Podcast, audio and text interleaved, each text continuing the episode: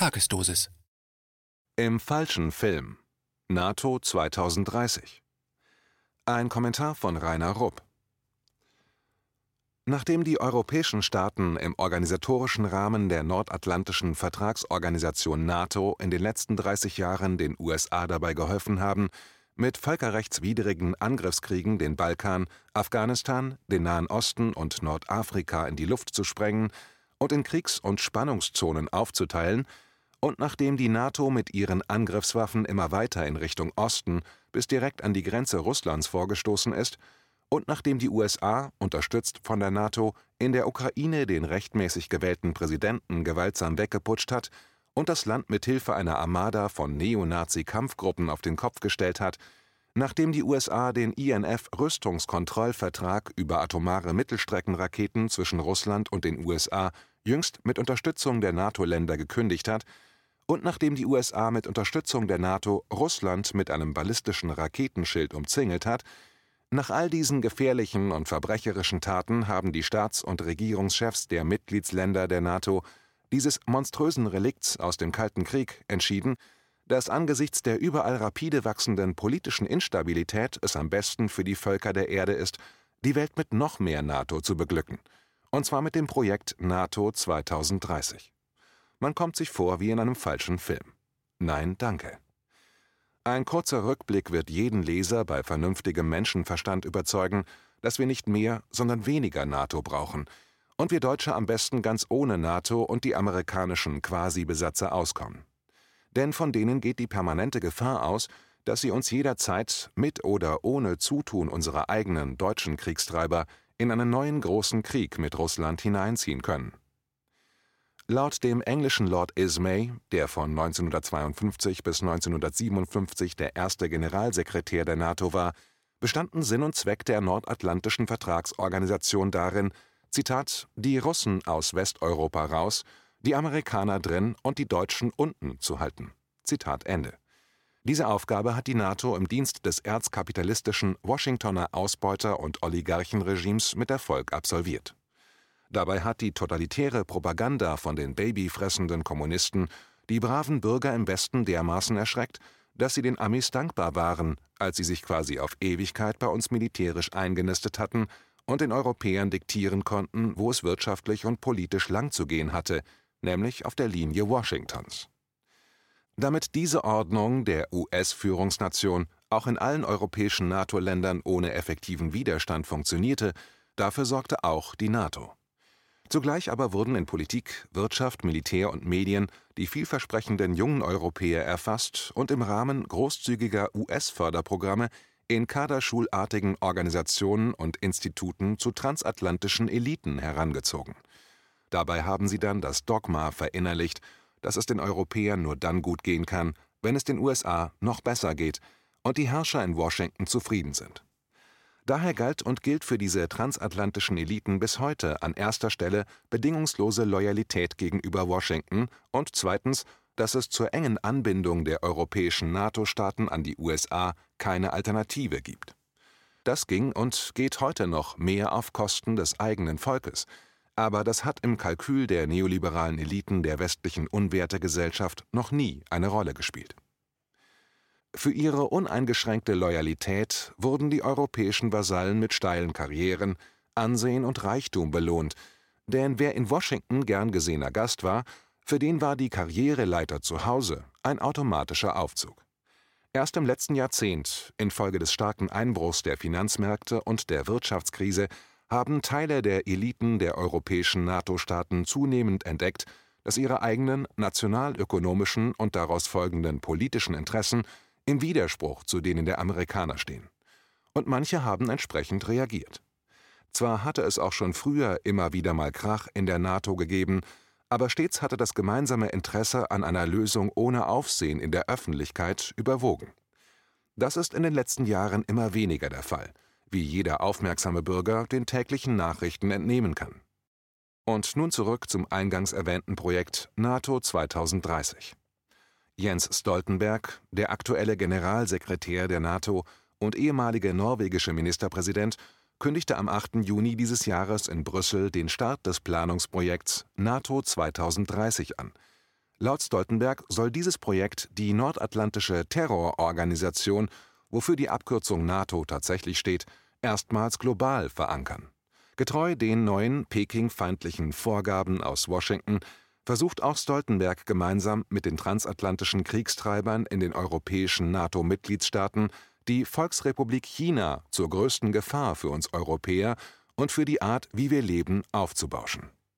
Für Stoltenberg bedeutet dies, die NATO-Mitgliedschaft in den Pazifik auszuweiten, wobei Australien, Neuseeland, Japan und Südkorea in die längst dysfunktionale Familie der NATO aufgenommen werden sollen. Es bedeutet auch, die Zuständigkeit der NATO über ein Militärbündnis hinaus auf eine breitere politische und ökologische Dimension auszudehnen. Letzteres scheint eher auf einen Akt der Verzweiflung der NATO-Führung hinzudeuten, die in ihrer Hoffnungslosigkeit irgendwie die Existenz der Organisation weiterhin zu rechtfertigen sucht und dafür sogar den Krieg gegen den Klimawandel heranzieht der wird vom NATO-Generalsekretär offenbar genauso ernst genommen wie der unsägliche und schlecht einzugrenzende Krieg gegen den Terrorismus, der bequemerweise dem NATO-Aggressionsbündnis schon für viele Militärinterventionen als Türöffner und als Ausrede für Völkerrechtsbrüche gedient hat.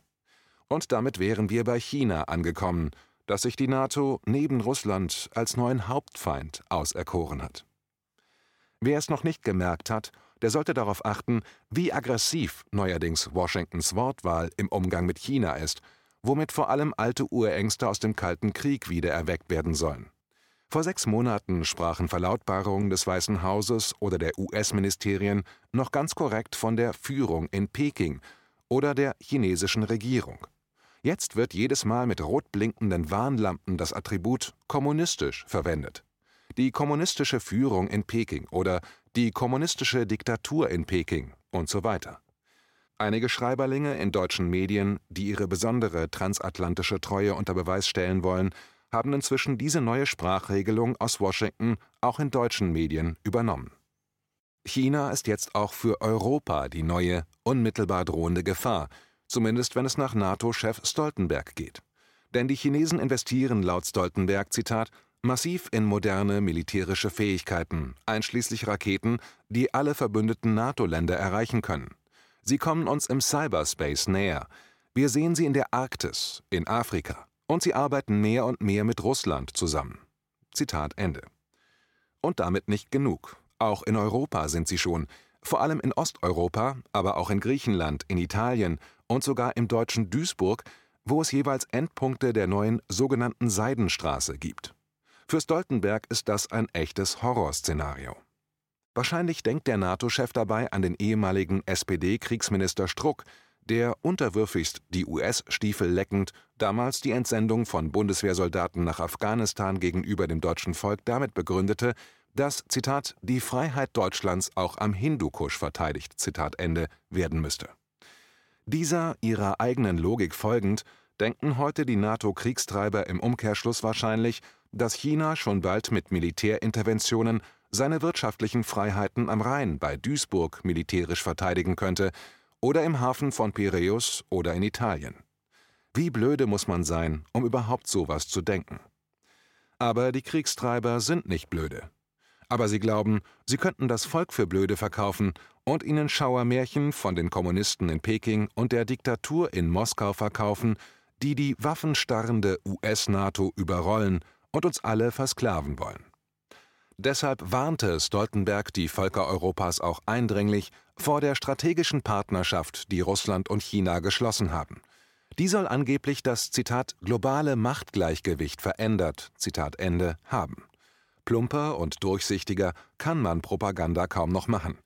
Wie europaweite Umfragen von Jahr zu Jahr immer wieder aufs Neue zeigen, hat es sich selbst bis in die entlegensten Dörfer herumgesprochen, wer der Aggressor auf der Weltbühne ist.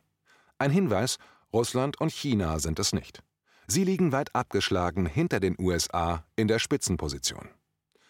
Und ohne die aggressive US-NATO-Militärpolitik von Osteuropa über den Kaukasus und den Nahen und Mittleren Osten, über den Hindukusch bis ins süd- und ostchinesische Meer zur Umzingelung Russlands und Chinas hätten sich Moskau und Peking wahrscheinlich gar nicht zu dieser engen Partnerschaft zusammengefunden. Außerdem wurde das globale Machtgleichgewicht durch die russisch-chinesische Partnerschaft nur dahingehend verändert, dass die USA gemeinsam mit ihren NATO-Vasallen nicht mehr so unangefochten überall in der Welt Regierungen stürzen oder Kriege anzetteln können, wie sie das noch vor zehn oder vor allem vor 20 Jahren machen konnten. Zudem befindet sich der NATO-unwerte Westen nicht erst seit gestern in einem wirtschaftlichen und moralischen Niedergang und zugleich im gesellschaftlichen Zerfall. Deshalb orientieren sich andere Völker zunehmend an nicht-westlichen Entwicklungsperspektiven, was wiederum negative Folgen für die westliche Außenwirtschaft und Politik hat. Da helfen auch die scheinheiligen Beschwörungen von westlicher Freiheit, Demokratie und Rechtsstaatlichkeit durch Stoltenberg nicht. Trotz des antagonistischen Denkens der NATO im Kalten Krieg haben Russland und China im Laufe der Jahre kontinuierlich dem Westen Olivenzweige präsentiert, zum Beispiel in Fragen der Terrorismusbekämpfung, der Asteroidenverteidigung und globaler Infrastrukturprojekte in der Arktis und der umfassende Gürtel. In allen Fällen wurden diese Angebote von dem westlichen militärischen Industriekomplex, der die NATO regiert, und dem Atlantischen Bündnis fast einstimmig kalt erwischt